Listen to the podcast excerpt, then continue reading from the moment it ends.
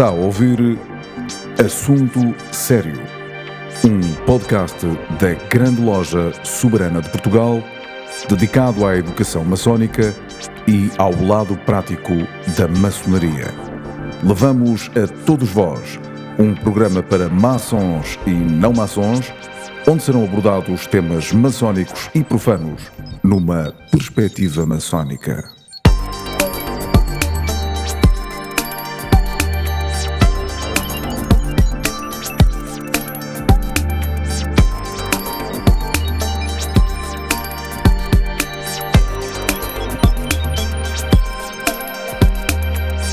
Meus amigos, sejam bem-vindos ao primeiro Assunto Sério, que é uma nova série eh, em podcast apresentado pela Grande Loja Soberana de Portugal. Este assunto sério é um assunto para continuar a ser uh, debatido durante vários episódios, várias sessões, e não quer dizer que seja sempre o mesmo ou que tenha o mesmo fundamento, o mesmo tema, a mesma ideia. No fundo, o que se pretende é uh, apresentar a maçonaria a quem não entende de maçonaria, ou mesmo àqueles que entendem, fazer perguntas e obter também a possibilidade de responder às dúvidas que tenham. Penso que isto é uma situação perfeitamente normal e daí o meu meu papel de anfitrião estar facilitado, porque as pessoas que trago aqui a este podcast são pessoas que entendem de maçonaria e podem também uh, fazer luz uh, a mim próprio ou, ou naqueles que não percebem tanto do assunto. Luís de Matos é autor e é maçom, é o primeiro convidado deste podcast que se chama, repito para fixarem, Assunto Sério. Uh, João Pestana Dias é o outro convidado, é o grão-mestre da Grande Loja Soberana de Portugal. Muito obrigado por estarem connosco. Eu queria saber, é uma pergunta que muita gente faz neste momento. Eu não sei se tem cabimento, se não tem cabimento, mas uh, em relação a vós, é fácil certamente obter uma resposta concreta. E esta é uma dúvida que eu ouço enquanto, enquanto homem da, da comunicação, muitas vezes na rua. Uh, faz sentido no século XXI haver maçonaria? Ou não faz? Eu creio que esse é um assunto muito sério. primeiro assunto sério, primeira resposta séria. É um Luís assunto muito sério. Uh, temos que começar por pensar se faz sentido haver maçonaria. Depois saber se faz sentido haver hoje. Ela fazia sentido no momento em que foi criada, que é um momento historicamente recuado, não é? Fez sentido no momento em que foi reformada, que foi aproximadamente, aproximadamente há 300 anos atrás, e é, resta saber se hoje esses valores que nessa época foram restabelecidos, se realmente fazem sentido ou não. Portanto, temos que ir atrás dos valores. Temos que ir atrás do que é, em essência, a maçonaria. A maçonaria é uma ordem iniciática. Ou seja, ela o que faz é procurar fazer com que o, o homem se possa reencontrar consigo mesmo, com a sua essência. A sua essência inicial. Por todos nós temos presentes em nós, de facto, uma consciência do que é aquele ser aspiracional que temos cá dentro, que tivemos quando éramos pequeninos, não é? E que fomos perdendo ao longo do tempo. E fomos crescendo e fomos, a, a, a, fomos construindo para nós próprios uma identidade no mundo, uma identidade profissional, uma identidade entre os amigos e toda uma série de relações sociais que nos constrangem de algum modo a poder ser essa criança que está cá dentro. Dizia o professor Agostinho da Silva, o, o nosso poeta interior é um poeta. E o poeta à solta não está à solta mais e o poeta à solta não faz poesia. Devido àquilo que quis construir para si próprio, é natural, é normal. Um, por isso, a maçonaria o que faz é procurar levar o homem deste estado afastado da sua essência, do seu centro, de regresso ao centro, onde se sente realizado, me sente pleno. Mas há uma questão que eu, que, eu, que eu coloco já, porque também ouço isto e, e sou, sou o veículo que transmite uh, as dúvidas que, que, que, eu ouço. Sendo assim, uh, a maçonaria é como que uma réplica da, da Igreja Católica? A Igreja Católica tem outro sentido. Não, não, é, não é exatamente isto que pretende. Aliás, a maçonaria não é uma religião por vários motivos. Não tem sacramentos, não tem um plano de salvação. Quando estamos a falar de igreja, estamos a falar de códigos religiosos muito estritos e fechados, que têm um conjunto de crenças, as quais conduzem o crente num determinado sentido. No caso da Igreja Católica, é uma salvação, não é? Há outras igrejas que não preconizam salvação, há outras religiões que não preconizam salvação, preconizam outro caminho. A maçonaria não preconiza nenhum caminho, nem preconiza nenhum tipo de doutrina. Nisso se distingue também, mais uma vez, das igrejas. A maçonaria o que preconiza são valores e preconiza essa ideia clara de que quando, maçom, quando, quando aquele que é não maçom, portanto, a que, a que se chama profano, chega à porta de uma loja maçónica, tem que se despir do ser que era até ali, por isso faz uma coisa muito engraçada, procurem no Google, que é interessante, que é um testamento maçónico, no qual responde a uma série de perguntas fundamentais acerca do ser humano. No fundo, são quem sou, porque estou aqui, para onde vou, mas respondes pela última vez como um profano. E essas respostas são muito reveladoras do ponto a que chegamos. E depois, quando lhe é dada a luz maçónica, a partir desse momento em que ele faz o seu processo iniciático, que demora bastante tempo, tal como enfim, todos os processos da natureza têm um princípio, um meio e um fim. Eh, não é, não é imediato. No momento em que alguém entra na maçonaria, não é de repente o iniciado. Esse processo desencadeia-se ao longo do tempo, com aprendizagem, com convívio com todos os outros maçons, etc. Portanto, vai haver um momento em que, quando ele olhar para a forma como respondeu essas perguntas, vai se rir de si próprio. Porque, de facto, era uma forma superficial e externa de ver os problemas, que são os mesmos sempre, e que toda a gente se põe, seja maçom ou não seja maçom. Quem sou, o que estou aqui a fazer, para onde vou. No fundo é isto. E, portanto, as religiões não respondem a este problema. As religiões respondem a outra questão completamente diferente e depende das religiões, por isso não vou particularizar aqui, não é? Luís de Matos, então é fácil deduzir, nem sequer é preciso ser muito inteligente para chegar a essa conclusão, que a maçonaria está aberta a várias obediências religiosas. Com certeza. Aliás, eh, para a maçonaria eh, regular, o maçom deve ser um crente. Isto facilita imenso o código. O que é maçonaria regular? Ora bem, eh, existem formas de maçonaria que hoje em dia podemos dizer que são extremamente modernas e têm a ver com a aproximação a este tema do ponto de vista social e humanista. A aproximação da maçonaria regular tem a ver com a aproximação espiritual. Podem parecer a mesma coisa uma aproximação humanista ou espiritual, mas não são. São, são coisas distintas. Enquanto que na aproximação humanista o que se procura é melhorar a humanidade, na aproximação espiritual é através do melhoramento do próprio que a humanidade, já que ele faz parte da humanidade, se poderá melhorar. E, portanto, enquanto que a aproximação humanista ou, em geral, agnóstica, preconiza uma intervenção dentro da sociedade a partir da política, por exemplo, do associativismo, etc., na aproximação espiritual. É através, de facto, da adoção dos valores pelo indivíduo. Não obrigar a sociedade a mudar de valores, o indivíduo a mudar de valores e comportamentos é que leva a que a sociedade acabe por mudar. Hoje em dia, quando falamos, por exemplo, dos problemas hum, da sustentabilidade, do ambiente, cada vez mais o ónus é posto no indivíduo. Não basta apenas as sociedades fazerem leis, não basta apenas fazerem políticas acerca de determinadas coisas, são os indivíduos que têm que mudar. Nunca mais o plástico desaparece dos oceanos se os indivíduos não os deitarem fora nos oceanos, não é? E aí eu tenho culpa que uma vez fui, fui, ver, fui observar baleias na, na, junto à Baía de Los Angeles e os meus óculos de plástico caíram na água e eu já uma baleia por aí usar os meus óculos de plástico. Luís Matos, eh, antes de fazer a primeira pergunta a João Pestana Dias, queria só, eh, e nesta altura, nesta sequência, eh, saber do Luís de Matos a opinião acerca de, de algo também que eu ouço vulgarmente, que é isto. Porquê que a maçonaria tem, eu não sei se, se globalmente terá, mas de alguma forma terá, tem má reputação, ou pelo menos é criticada? Ora bem, temos que entrar na história concreta da maçonaria. Eu aqui, sobre a regularidade ou não regularidade, falei só um bocadinho, portanto, falei na diferença entre o que é o agnosticismo e o que é depois a aproximação espiritual, a obrigatoriedade de ter uma determinada crença e, portanto, de qualquer religião. Um, temos que regular na história até o momento em que, de facto, a maçonaria teve uma série de atuações no mundo que não foram propriamente as mais legais, digamos assim. Estamos a falar do final do século XIX, princípio do século XX, um, em que em vários países, especialmente países latinos e francófonos, a maçonaria se associou muito a, a, outras organizações de pendor político e político atuante.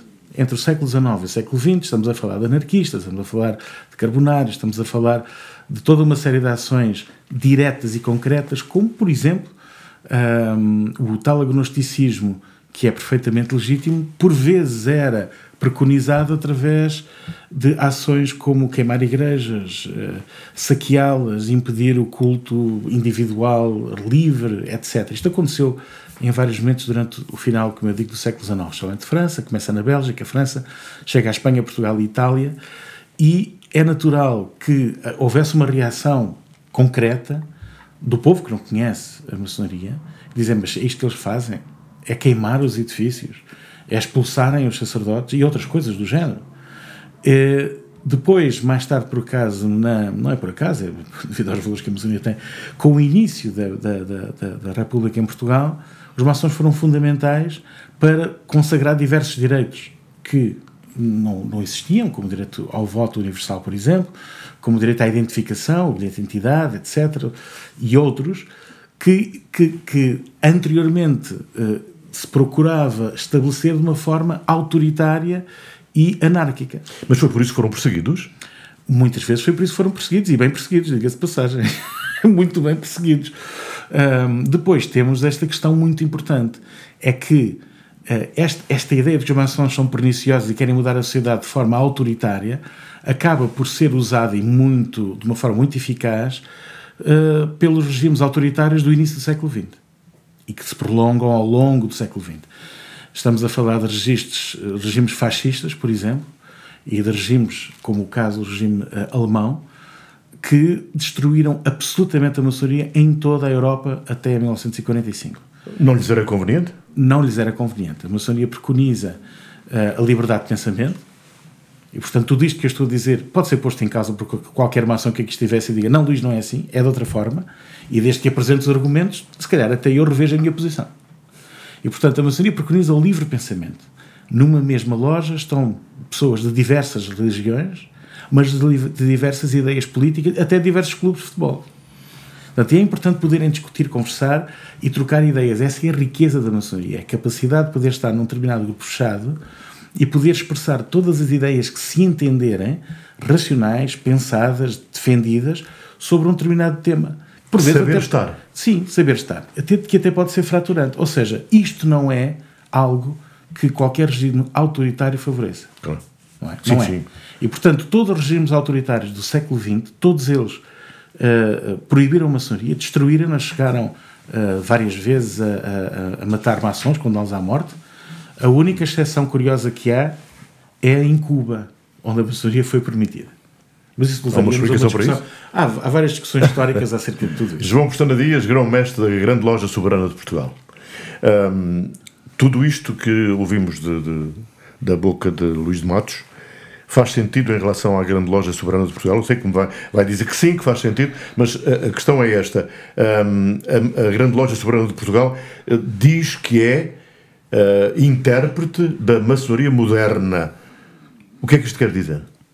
Bom, antes de mais, uh, quero agradecer o convite e dizer que é um prazer, um prazer enorme, é uma honra enormíssima estar aqui no, no primeiro, na primeira emissão do Assunto Sério. Porque é de assuntos sérios que estamos a tratar e porque foi pensando seriamente na maçonaria em Portugal que surgiu a Grande Loja Soberana de Portugal.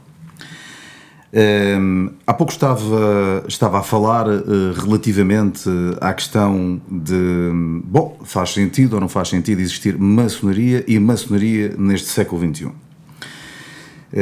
eu, se me permite, também só para, claro para falar um pouco sobre isso, gostaria de lhe dizer que um, esse é um tipo de perguntas, e ainda bem que faz essa, que, que coloca essa questão, é, um, é uma das perguntas que frequentemente existem eh, nos meios não maçónicos. E que por vezes tem razão de existir. Tem razão de existir até pelo desconhecimento que existe eh, sobre a maçonaria, não só porque por vezes se comunica mal e por vezes nem sequer se comunica. E nós vivemos num tempo em que a comunicação é fundamental. Uh, bom, eu diria que faz mais sentido do que nunca, do que nunca, uh, a maçonaria. Eh, mas faz sentido se a maçonaria for vivida de uma forma moderna. O que é que é viver, no meu entender, a maçonaria de uma forma moderna? Bom, todos nós sabemos que a, a única coisa que perdura na vida é a mudança. Uh, nós vamos mudando os nossos cortes de cabelo, o, design das nossas roupas, a forma como cumprimentamos as pessoas, mas há algo que não muda, que são os valores. Os valores que na maçonaria aparecem através da simbologia é algo que é intemporal. E então, como é que nós podemos viver uma maçonaria moderna? Bom, pegando nesses valores e dando-lhe forma no século XXI porque nós não podemos ser os maçons do século XIX a viver no século XXI. Isso não faz sentido. Nós acreditamos que eh, para ser maçom e para viver a maçonaria é fundamental que estejamos junto da sociedade onde fazemos parte. Todos os maçons vêm da sociedade onde estão, onde estão inseridos. E o que nós queremos é pegar na onda que já existe, que já foi desenhada, mas temos que lhe dar, colocar lá água e e pôr cor na onda. Mas é pôr uma cor que esteja de acordo com a maçonaria do século XXI. Porque só dessa forma é que as coisas uh, podem, digamos, uh, ser verdadeiras. Eu diria que uh, em Portugal estamos a tentar fazer isso. isto é algo que já se passa em muitos países. A Inglaterra acontece com bastante frequência. Isto que nós estamos aqui a fazer, que é uma novidade é algo que é histórico, porque é o primeiro podcast maçónico que existe em Portugal desde que existe e é um maçonaria. Assunto sério, é um assunto sério. É um, desde que existe maçonaria, desde 1802. Mas quer dizer, não estamos a fazer nada de outro mundo. Quer dizer, vamos à Inglaterra, vamos, vamos aos Estados Unidos, vamos à França e é algo que é perfeitamente natural. Portanto, eu diria que a ideia é viver de forma intemporal os valores maçónicos, mas fazê-lo de uma forma moderna. Porque estamos uh, no século XXI. E, portanto, eu diria que o homem Repare, o homem, na sua essência, desde que existe o ser humano, no bem e no mal, é exatamente o mesmo. Nós vamos eh, ver histórias dos assírios, dos persas, dos gregos, uh, e na, nas situações extremas de bem e de mal, uh, que é quando eles se revelam, é tudo igual. É tudo igual, é impressionante. As coisas vão, vão se alterando, a sociedade vai ficando mais tecnológica, mas o, ser humano não muda no bem e no mal. Eh, o que a maçonaria faz é uma frase batida, não transforma homens uh, maus em homens bons, transforma homens bons em homens melhores. É uma questão alquímica, quase. Nós uh, não alteramos a essência do ser, nós melhoramos essa, essa essência que aí está. No fundo, é isso que faz com a maçonaria moderna. Não altera a essência. Não altera a essência. O, o, o que existem é métodos consistentes e provados. A instituição maçónica, sabe, é, é das instituições que melhor conhece o ser humano, que melhor conhece o que há de bom, o que há de mau, e, e é nesse sentido que, que, que, que, a grande loja soberana de Portugal eh, traz uma visão, achamos nós, uma visão interessante. Repara, há pouco estava a falar sobre a mudança. Uh, nós uh, somos poucos uh, ainda, portanto, seremos sempre poucos para fazer aquilo que entendemos fazer. Uh, como uma maratona, sei lá, a maratona começa sempre pelo primeiro metro, uma árvore grande começa sempre por uma pequena semente, mas como nós não somos um partido e não fazemos política, nós não queremos, atenção, mudar Portugal. O que nós queremos mudar são os portugueses. Nós queremos devolver-lhes a dignidade, queremos recordar-lhes como, como mudámos o mundo no passado e como, nos mudando, construímos um futuro. Para, há cerca de 10 mil maçons em Portugal, mas a obra que nos espera é tão grande que seremos sempre poucos para conseguir uh, fazer isso. Recordo mais uma vez algo que nos é extremamente gratificante. Poucos se fizeram ao mar nas descobertas, poucos ouviram Padre António Vieira, poucos leram Fernando Pessoa, poucos sabem o hino nacional, poucos conseguem descrever a nossa bandeira de olhos fechados, poucos se preocupam com o nosso papel conciliador entre as nações, poucos se revoltam contra as injustiças, poucos libertaram Timor. Somos poucos, mas cada um tem a força de multidões. João Pestana Dias, hum, a maçonaria, portanto, conclui-se que não é uma sociedade secreta como muita gente diz. Não. Ou algumas, uh, gente, algumas, algumas repare, pessoas. Uh, há uns tempos atrás começou a utilizar-se uma frase que é: bom, não somos uh, secretos, somos discretos. Nós não somos nem secretos nem discretos. Nós somos uh, a nova maçonaria portuguesa e quanto à questão do segredo, eu diria que somos uma sociedade privada. Ou melhor, uma sociedade que tem o direito à privacidade. O que é que isso significa? Bom, é muito simples. repare, se for um clube de futebol e perguntar quem são os sócios, eles não lhe vão dar a listagem. Se quiser ler a ata da última reunião de administração de uma empresa pública ou privada, não lhe vão dar a ata. Ou seja, nós temos o direito à privacidade, assim como quando eu faço um aniversário e se convidar gente para ir à minha casa, eh, eu não vou dizer no dia seguinte quem é que lá esteve e o que é que falámos. É só isso. Porquê? Porque os assuntos sérios que são debatidos na maçonaria têm a ver muito com a espiritualidade e têm a ver com aquilo que há pouco uh, o nosso convidado Luís de Matos falava. Uh, nós motivamos gente de áreas completamente distintas, com idades uh, diferentes também, porque este é um espaço de tolerância, é um espaço que uh, nós temos direito à nossa opinião, mas uh, temos a capacidade de nos respeitar a todos. E nesse sentido, este é um espaço uh, seguro onde podemos abrir o nosso coração e falar sobre algo que nos preocupa. E nesse sentido, é privado, porque tudo o resto nós abrimos, aliás, fizemos desde que abrimos há um ano atrás, já fizemos várias open houses muito dedicadas à arte, muito dedicadas a temas que são temas modernos, onde as pessoas podem ver o templo. A única coisa que nós não fazemos é Uh, falar sobre a parte ritual, essa que é uma, é uma parte privada. Mas eu peço desculpa de fazer esta pergunta. O templo, o templo não é supostamente um local, uh, como é que eu ia dizer, sagrado, para um, não sei se privado, sagrado, não é? O templo... Porquê abrir uh, aos, aos entre aspas, profanos? Eu, eu, começaria, mas até gostaria que, que o Luís de Matos depois falasse um pouco sobre isso. O templo, se não me engano, vem de uma palavra grega que quer dizer separação. Separação do tempo e separação do espaço. Ora, eh, eu vou dar vou dar-vos uma, eh, uma, uma, referência que é uma referência que eu acho que é fundamental, das mais importantes maçonarias mundiais, que são os ingleses, não é? Quem, quem a inventaram da forma como nós a praticamos hoje. Bom, os ingleses, no seu templo principal, uh, têm o templo aberto a tudo aquilo que nós estamos a dizer. Inclusivamente, até a London Fashion Week acontece dentro do templo. Há eventos corporativos, há, há festas privadas dentro do. Porquê? Porque o templo, ou seja, o espaço onde a reunião maçónica existe, onde a sessão maçónica existe, só é sagrado depois de ter sido verificado que o espaço é sagrado e que o tempo é sagrado. A partir do momento, através de uma série de rituais, uh, em partido, a partir do momento em que esse, esse local está, uh, do ponto de vista uh, temporal e do ponto de vista espacial, coberto, a partir daí já se trata de algo que é completamente privado. Antes disso, não há problemas.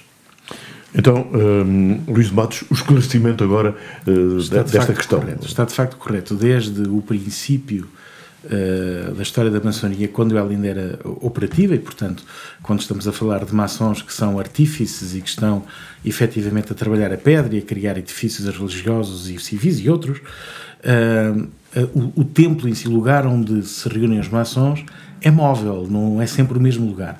Hoje é que temos a conveniência de poder alugar um espaço, uma sala, um, que transformamos em templo e que é sempre a mesma. Contudo, não era assim, nem sempre foi assim. E por isso existem determinados ritos que são utilizados pelos maçons, mas que não são exclusivos dos maçons. Por exemplo, quando um pai de família se senta à volta da mesa com a sua família, ele é o patriarca da família. Até muito recentemente, ele é que dava o início à refeição, e à volta daquela mesa estávamos num, num espaço sagrado. E isso era ainda mais evidente no Natal, era ainda mais evidente na Páscoa e em outras ocasiões como estas. Portanto, o abrir o espaço sagrado, estar num espaço onde todos aqueles que participam participam dessa sacralidade, é perfeitamente normal. Os maçons faziam o mesmo. No, no espaço que escolhiam para o seu trabalho, que era junto aos estaleiros das obras, consagravam no momento em que abriam o seu trabalho, no final do trabalho a sacralidade era dispersa, a sacralidade ficava no interior de cada um deles. E o espaço deixa de ser sagrado. Acontece o mesmo depois no século XVIII, quando a maçonaria passa essencialmente a especulativa, e, onde são os grandes salões. Nós vemos as representações iconográficas dessa época, é nos salões dos palácios ou nos salões uh, reservados a, a, a, guildas, por exemplo, ou associações corporativas, é lá que os maçons se reúnem e então fazem o mesmo. É uma sala normal que eles transformam numa sala muito diferente, uma sala sagrada. E ao longo do tempo assim vai acontecendo. Essencialmente, o século XIX, como já vimos, é um bocadinho transformador em termos de maçonaria, é aí onde começam a aparecer grandes templos criados e dedicados só à maçonaria. Isto aparece na Inglaterra muito frequentemente e na Irlanda, na Escócia e nos Estados Unidos, onde de facto o poder económico é o outro, de facto, e é possível que uma associação, uma agremiação de 100, 200 ou 300 pessoas consiga criar de base, de raiz, um edifício dedicado àquela atividade.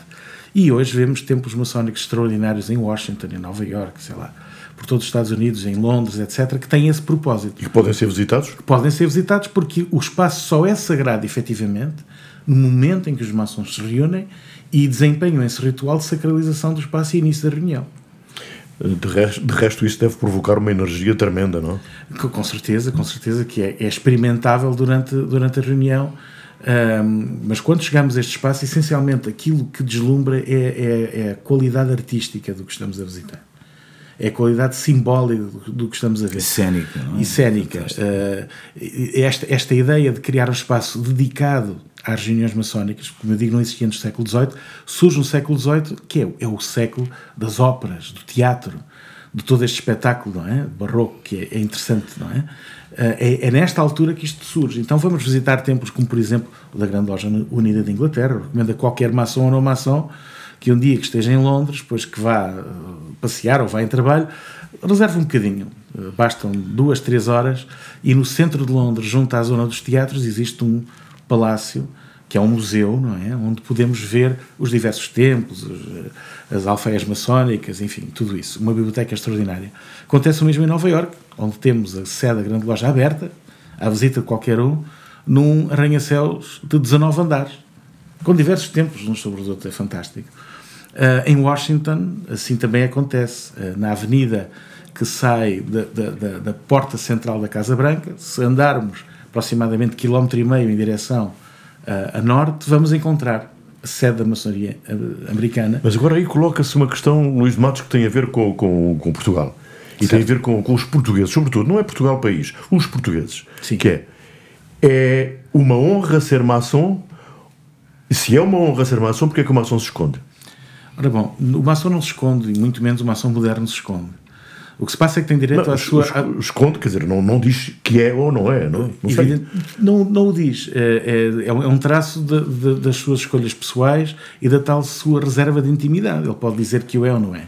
O facto da Ordem ter um. É o mesmo que dizer que se é do Sporting ou do Benfica, guardar isso Sim, para ele. Por exemplo, é, depois de alguns resultados de alguns clubes dizer que se é desse clube, pois, claro. os nossos amigos olham é assim um bocadinho de lado. É, é, perigoso, perigoso, é perigoso. Portanto, é natural que o maçom se resguarde desse tipo de polémica, especialmente quando a maçonaria não tem tido uma política de comunicação uh, aberta, uh, franca que tenha as portas abertas ao que se pode, ao que se deve abrir, porque não se deve abrir o que é em nossa intimidade própria, como é óbvio. Então esta é uma é? política de comunicação? Eh, eu, eu diria que sim, e diria mais. Repare, no mundo de hoje, onde as redes sociais são uma montra, já não há segredos. Onde é que estão os Há aquilo que nós acabamos de dizer, que é a reserva da intimidade do que nos é mais pessoal e mais, mais sagrado.